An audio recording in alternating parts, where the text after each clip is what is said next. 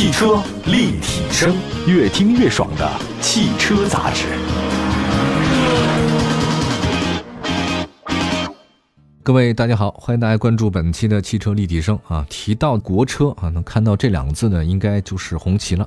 那么在很多重要场合呢，都能看到红旗的这个身影啊。如今的这个红旗轿车呢，已经凭借着年轻化的设计啊，更强的产品力，很多咱们的私人消费者都认可。以前呢，可能是商务用车、公务机关用车啊，现在不一定了，已经是很多私家车主想买的车型了。我看到一个数据啊，是乘联会的，说红旗今年第一季度啊。累计销量是七万六千一百八十一辆，一季度啊能卖七万多辆车，这个确实很厉害。那相比去年的话呢，有进一步的提升，提升了将近六千多辆。那么在红旗品牌的现有车型里面，红旗 HS 五呢是销量的主力，今年第一季度一共卖了四万三千五百九十二辆，这个红旗 H 五达到两万两千六百七十五辆，厉害。那么中高级车 H 九和中大型 SUV HS 七也卖了四千多辆和两千多辆。从这个数据来看的话呢，红旗轿车现在是全面开花啊，基本上，呃，只要是红旗的车型都卖的不算差。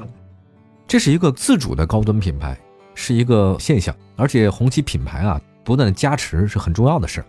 那么在 HS 七和 H 九以后呢，红旗呢还将推出品牌的全新旗舰 SUV LS 七。我这款车呢，已经在四月二十四号呢正式亮相，并且预售了。我觉得比较有意思啊，大家可以看一下。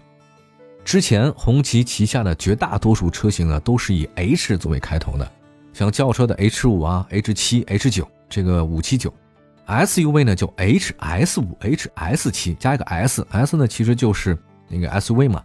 那你说 H 是什么意思呢？就是红旗的红的拼音的第一个字母啊，这个倒挺好记的。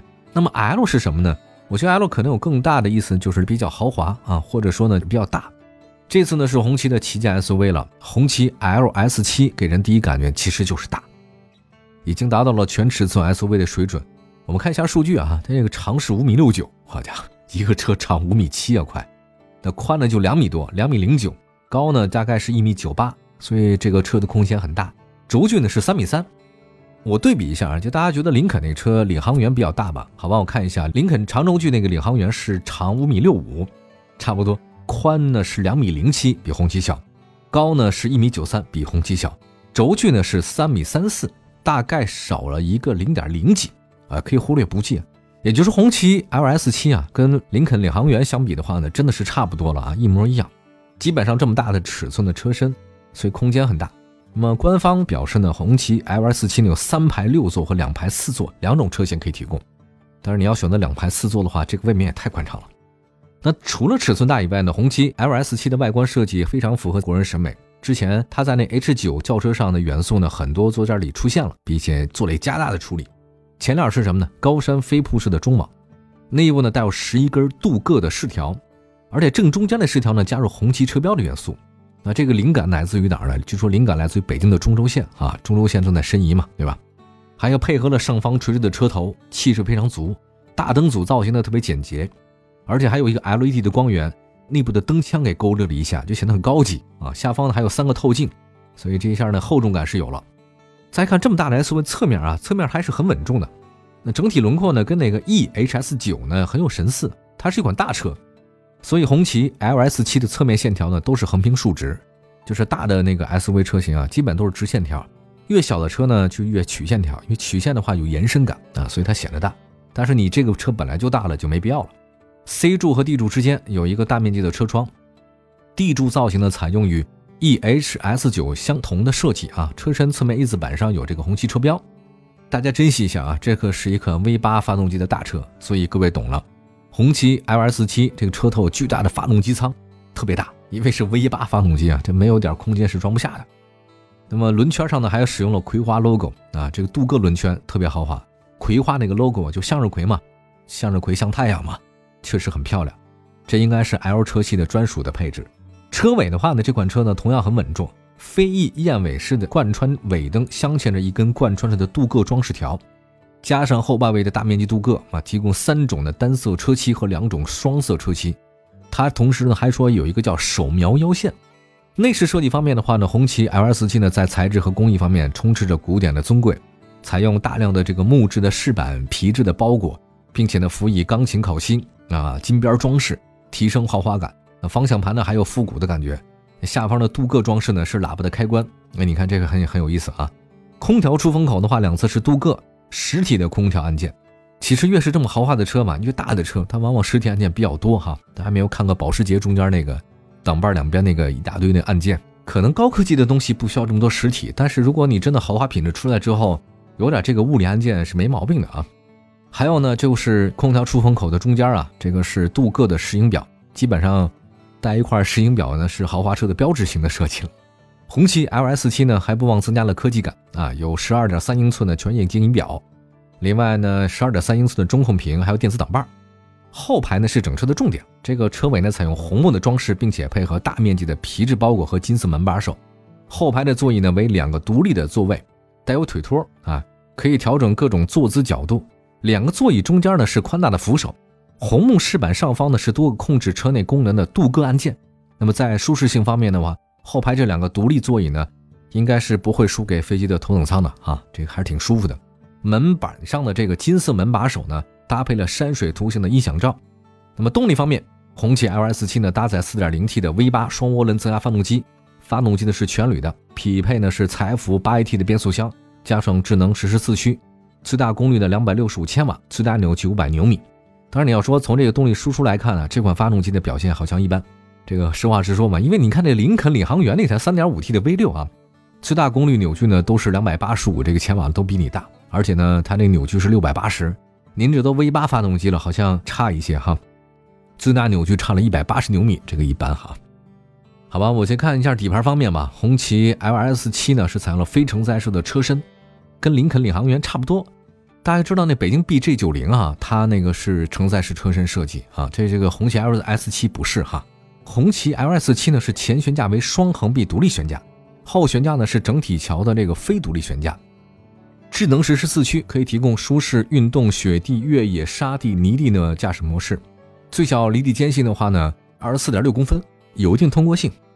那你要说这个车卖多少钱的话呢？目前找了一个参照物，大家可以比较一下，就是红旗 HS 七，那个旗舰车型的官方售价四十六万三，E HS 九售价是五十九万八到七十七万九千八。那你要是林肯领航员那么大的车，它卖一百零九点八到一百二十九点八。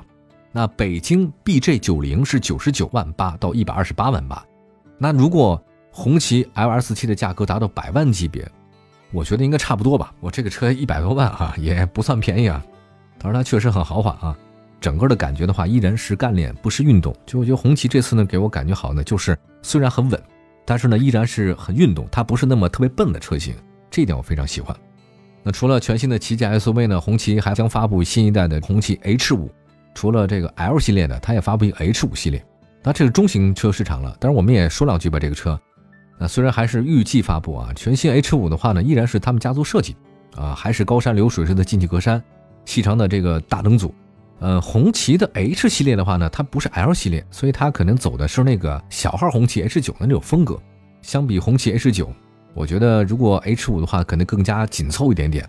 车不是特别大啊，长是四米九八，轴距两米九，还可以。三种车型，一点五 T、二点零 T 和一点五 T 的 HEV，可以自己选择一下吧。我觉得就是全新红旗 H 五呢，跟现款车差别不是很大的车型。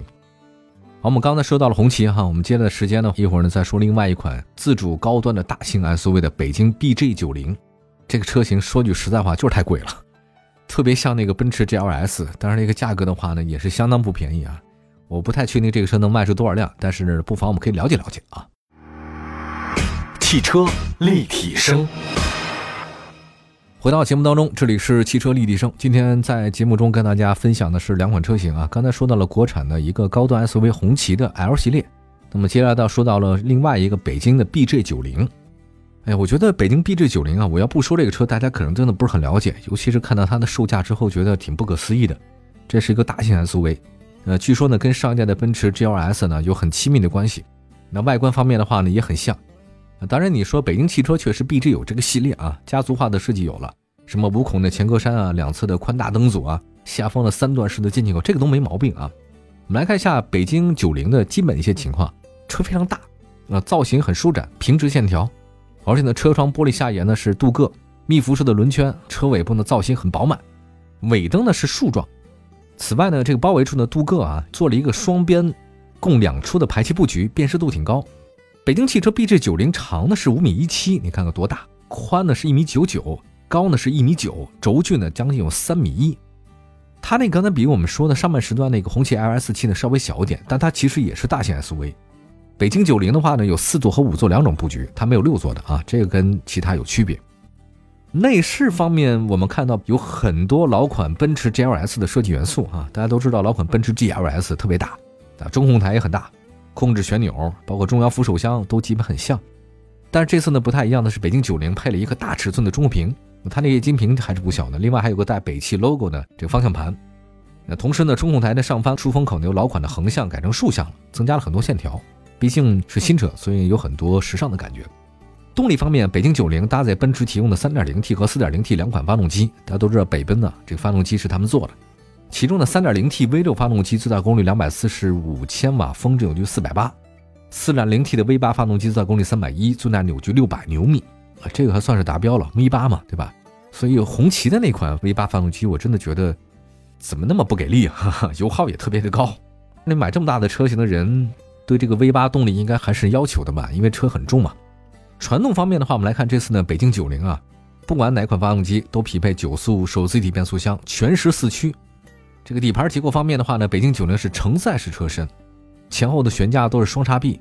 匹配了高低和软硬可调的空气悬架。智能安全配置方面，北京九零不能提供自适应巡航、主动刹车，然后车道保持辅助。但你要说这个车多少钱呢？我跟大家讲啊，就是九十九万八，快一百万啊，九九八，九十九点八万哈。北京九零啊，自从上市以来一直被大家质疑啊，说你价格太高了。那考虑到你说现款的奔驰 GLS 起步价也不过才一百零六点八万，你这个是卖九十九万。所以你要说北京九零三点零 T 的车型特别缺乏竞争力，而且它的配置水平还不高，对吧？你要是喜欢大排量的这个 V 八发动机的话呢，当然北京九零四点零 T 车型可以考虑。可是你要想的大型 SUV 里面搭载 V 八发动机，值得大家珍惜，毕竟是大型 SUV 里面搭载 V 八的也不多了啊。所以看大家怎么想吧，对吧？你如果有发动机情节的话，那这款车是个可以选项哈。那么在市场里面，现在北京九零呢，据说有优惠啊，在价格上是有一些惊喜的，因为这个车真的买的人太少了。反正我我没有见过这三路上有这款车型开的，北京系列有，但是北京九零还真没见过。